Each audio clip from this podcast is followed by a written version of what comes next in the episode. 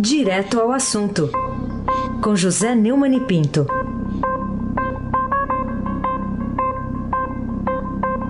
Oi, Neumani, bom dia. Bom dia, Raíssen Abac, o craque. Bom dia, Carolina Ercolim, tintim por tintim. Bom dia. Bom dia, Almirante Nelson e o seu pedalinho. Bom dia, Diego Henrique de Carvalho. Bom dia, Moacir Biasi. Bom dia, Manuel Bonfim. Alice Isadora. Bom dia, ouvinte, o melhor ouvinte da Rádio Eldorado 107,3 FM Raíssen Abac. O craque.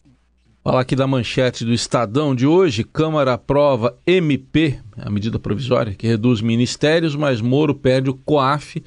E aí, Neumann, você acha que é, é, esse aí o preço que o Bolsonaro vai pagar ao Centrão pela aprovação da medida provisória? Que, aliás, falta um complemento ainda, né, para terminar e, e... Ainda, ainda não foi aprovado inteiramente, ainda isso. tem mais votação hoje. A gente é tem, isso aí. sempre espera alguma surpresa do Rodrigo Maia do Centrão, né? Então, mas é esse o preço para manter a redução do número de ministérios de 29 para 22? Eu acho que é este o preço. É este o preço para aprovação da reforma da Previdência, muito embora que eu considere que a reforma da Previdência está mais bem encaminhada, porque ela não envolve né, a necessidade de comprar Rivotril na farmácia para os deputados e senadores assustados com a possibilidade da chegada da Polícia Federal à sua porta por causa das operações, as operações de combate à corrupção. Né.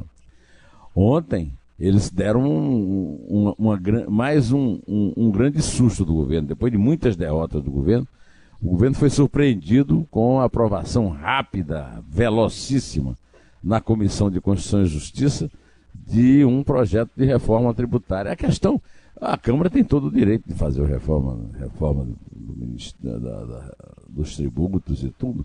Agora, a questão é que a prioridade da nação é importante a reforma tributária, mas depois da, da, da reforma da Previdência e, sobretudo, depois do pacote anticrime do Moro.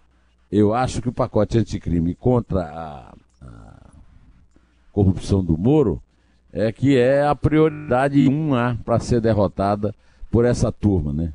Por essa, esse, essa verdadeira caverna de Alibaba que manda no Congresso brasileiro. Então, é, eles cederam agora.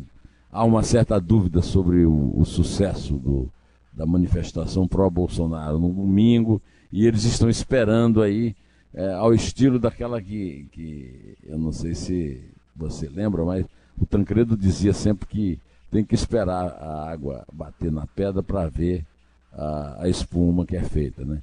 Essa aprovação da reforma tributária na CCJ, segundo a Vera Magalhães, já era prevista. Mas foi uma tentativa que eles fizeram, segundo ela, e eu concordo, é, é de dar um, um, um bem, dar um, andou rápido para dizer o seguinte: é, quando não depende da articulação do governo, as coisas andam rápido na Câmara. Né? É, o recado foi dado, agora vamos ver que consequência vai ter. Carolina Ercolim, tintim por tintim. Vamos falar então sobre ainda essa reestruturação né, dos ministérios, dessa medida provisória que foi aprovada e que o Centrão fez questão de derrotar o governo no que se trata do COAF fora do Ministério da Justiça, né? transferido definitivamente para o Ministério da Fazenda. Como é que você avalia essa movimentação do Centrão para manter posição? É, mostrou força, porque foi uma, foi uma vitória apertada. Foi uma vitória de 18 votos, né? 228 a 210. Mas é, o governo, dessa vez, é, lutou, né? Até a, a votação apertada. Nas outras vezes o governo participou, entrou com a conversa furada de que não, não era um, uma pauta dele. Tal. Dessa vez não. O, o governo entrou para valer. Agora, as consequências disso, é, eu não, sinceramente, eu, eu não sei por que simplesmente é, passar para a Fazenda, o COAF, vai tornar os, deputados impunes e inoxidáveis. De qualquer maneira, o procurador da Lava Jato, Deltan Dallagnol, divulgou um vídeo nas redes sociais defendendo é, que o COAF permanecesse na pasta do Sérgio Moro. Agora não dá mais, já foi. Quer dizer, ainda dá, porque ainda, até a, a, a, medida ainda pode caducar. Primeiro porque ainda tem votação hoje na Câmara. Depois ainda vai passar pelo Senado e, e o prazo para não caducar é 10, dia, dia 10 de maio, né? É, de qualquer maneira, vamos ouvir os, os argumentos do Deltan, que ele tem direito, né? Depois do trabalho, bonito trabalho da Lava Jato, ele tem direito de se pronunciar a respeito. Toca aí, Almirante, por favor. Você tirar a possibilidade da Receita Federal investigar a corrupção seria você matar, na origem, investigações como essa que podem ser voltadas para apurar a corrupção de qualquer tipo de funcionário público de novo. Seja político, promotor, procurador, juiz, é, funcionário da Receita ou qualquer agente público em qualquer órgão público. Como a gente quer combater a corrupção, prevenir a corrupção, evitar que ela aconteça, responsabilizar criminosos, a gente quer que a Receita Federal possa continuar investigando corrupção e outros crimes. Bom, é isso aí. É a opinião do Deltan. É a minha também, mas é, o, o Congresso, a Câmara dos Deputados derrotou essa nossa opinião na votação por 228 a, a, a 210. O, o, o Moro é, se manifestou a respeito, dizendo que era grato, é, que era grato pelos votos que, que obteve, né? E, e bola para frente, né? Aí abaque o craque. Ô Neumann, é, por que, que o presidente Bolsonaro convidou o presidente Supremo, Dias Toffoli, para uma reunião, uma reunião de 20 minutos à noite lá no Palácio da Alvorada? Eu acho que um, uma reunião entre o presidente da República e o presidente do Supremo não é uma coisa que você possa é, estranhar. O que eu acho estranho é a duração, né? 20 minutos, é, mal dá para tomar um cafezinho, né?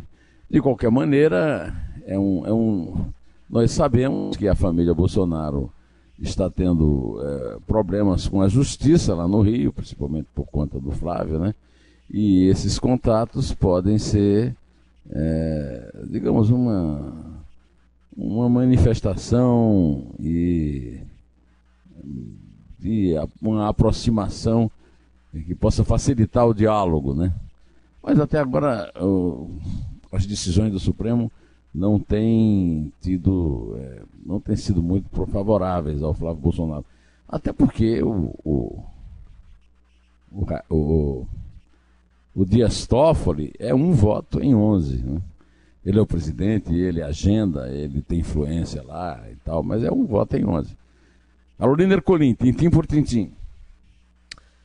A quantas ficam agora as perspectivas de sucesso desses atos convocados aí eh, para diversas cidades, né? mais de 60, e também no Distrito Federal, agora no dia 26, para dar força a Bolsonaro e seus principais compromissos assumidos com o cidadão na eleição de outubro? Quem foi que me sugeriu chamar você de tintim por tintim? Quem? Quem? Quem? Pedro Venceslau. Pedro Venceslau, filho do meu amigo Paulo de Tassi Venceslau, repórter político do Estadão. E eu ouvi agora uma entrevista do Pedro Venceslau para o nosso querido amigo Gustavo Lopes. E está no ar, uh, vocês puseram no ar, está também no podcast do Estadão, que é o podcast de notícias mais acessado do Brasil. E eu acho que o Pedro deu muito bem o resumo, da mesma forma que ele deu o resumo com tintim por tintim, o resumo da importância para o bem ou para o mal dessas manifestações. O Pedro disse: vamos saber qual é o real tamanho dos grupos realmente bolsonaristas. Acontece que esses grupos se isolaram, o próprio Bolsonaro eh, se isolou é, sob a guarda e sob a sombra deles, e os, os grandes grupos, que se, dos, grandes, dos três grandes grupos que se formaram em 2014, 2015, a favor do impeachment da Dilma, né?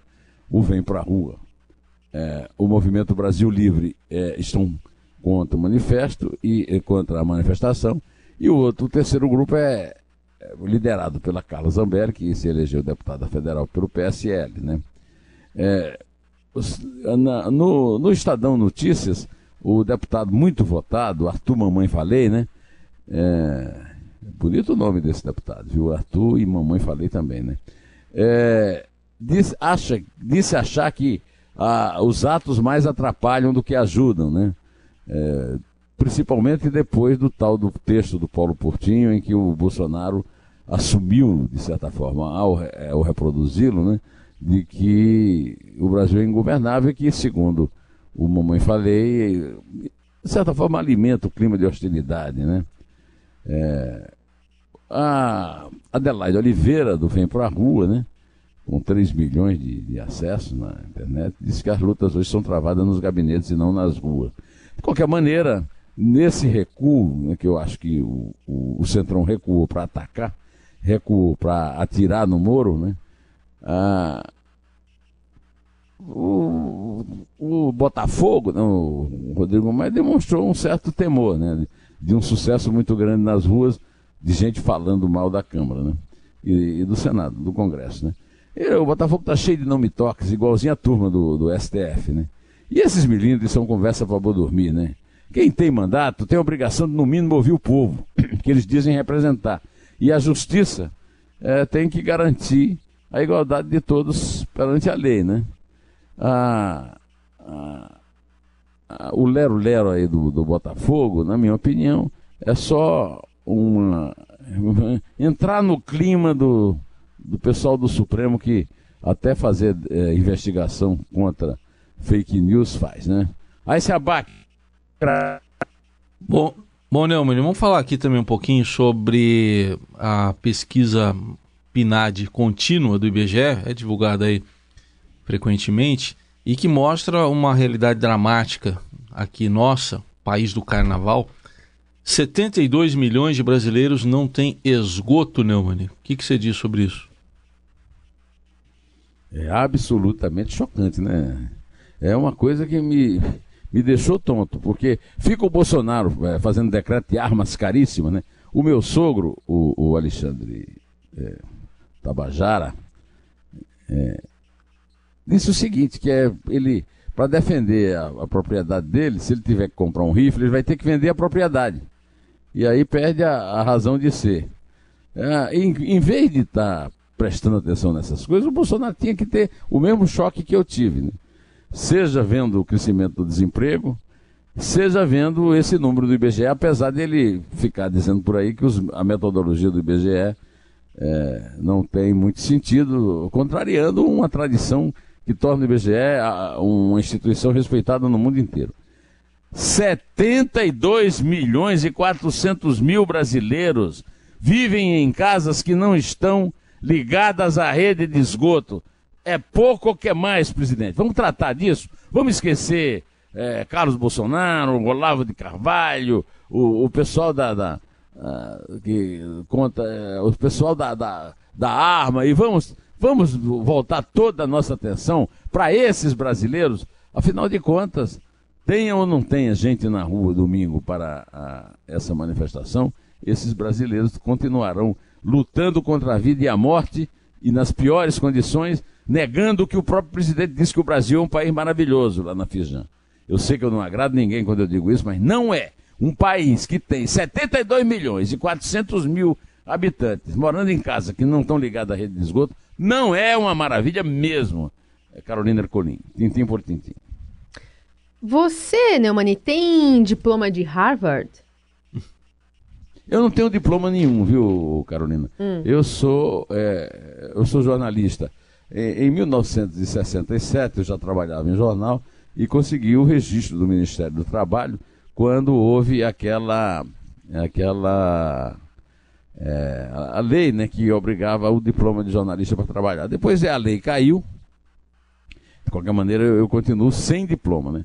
Agora, é demais o, o, um cara que tem carreira militar, carreira como juiz e agora se elege governador do Rio, como é o caso do Wilson Whitson, ter no seu currículo de Lattes, currículo Lattes, que é o documento mais importante da vida de qualquer pessoa ligada à, à universidade, e parte de seu curso de doutorado na Universidade Federal Fluminense teria sido feito na Universidade Americana de Harvard, quando a informação é falsa.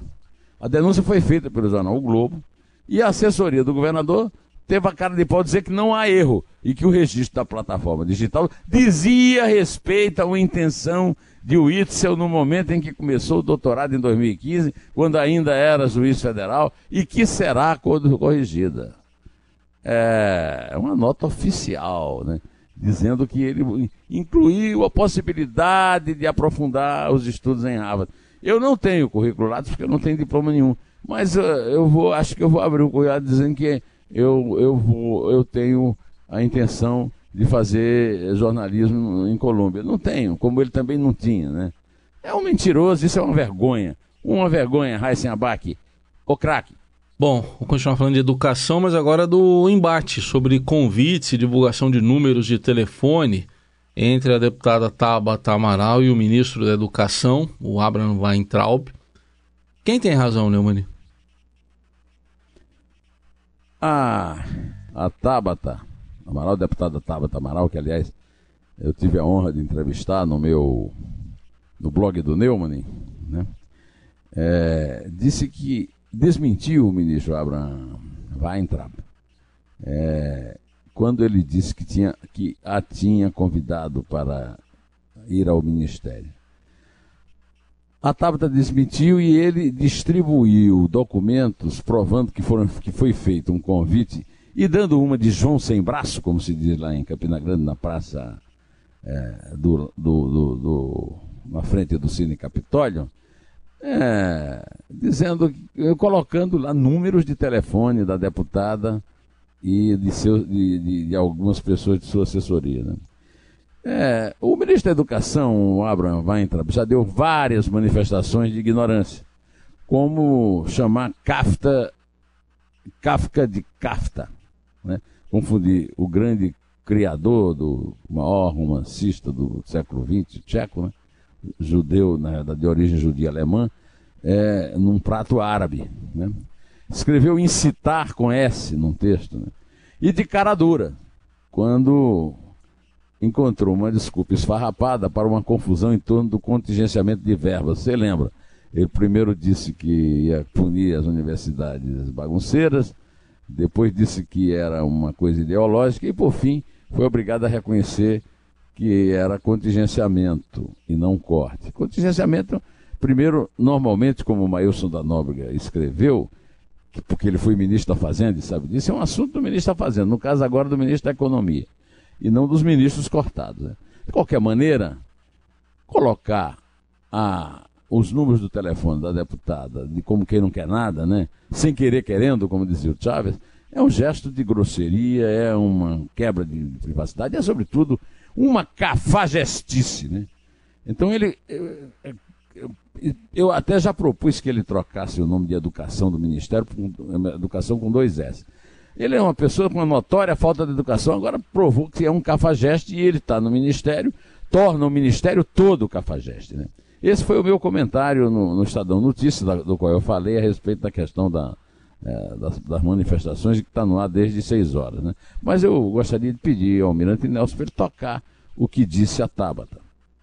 Nesse momento, eu estou entrando com um processo por danos morais contra o senhor por distribuir uma comissão pública prints com meu número pessoal, da minha equipe, com mentiras, o que é pior. Isso é um constrangimento, isso não é uma atitude de um ministro. Envergonha, eu tenho vergonha da gente estar tá aqui, eu cobrando planejamento estratégico, falando de coisas sérias, com respeito. E o senhor me responder com isso, que é falta de maturidade, pelo amor de Deus.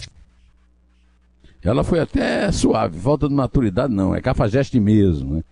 E é, é, essa decisão de processar é a mais correta, é o que ela, é ela tem de fazer e deve fazer.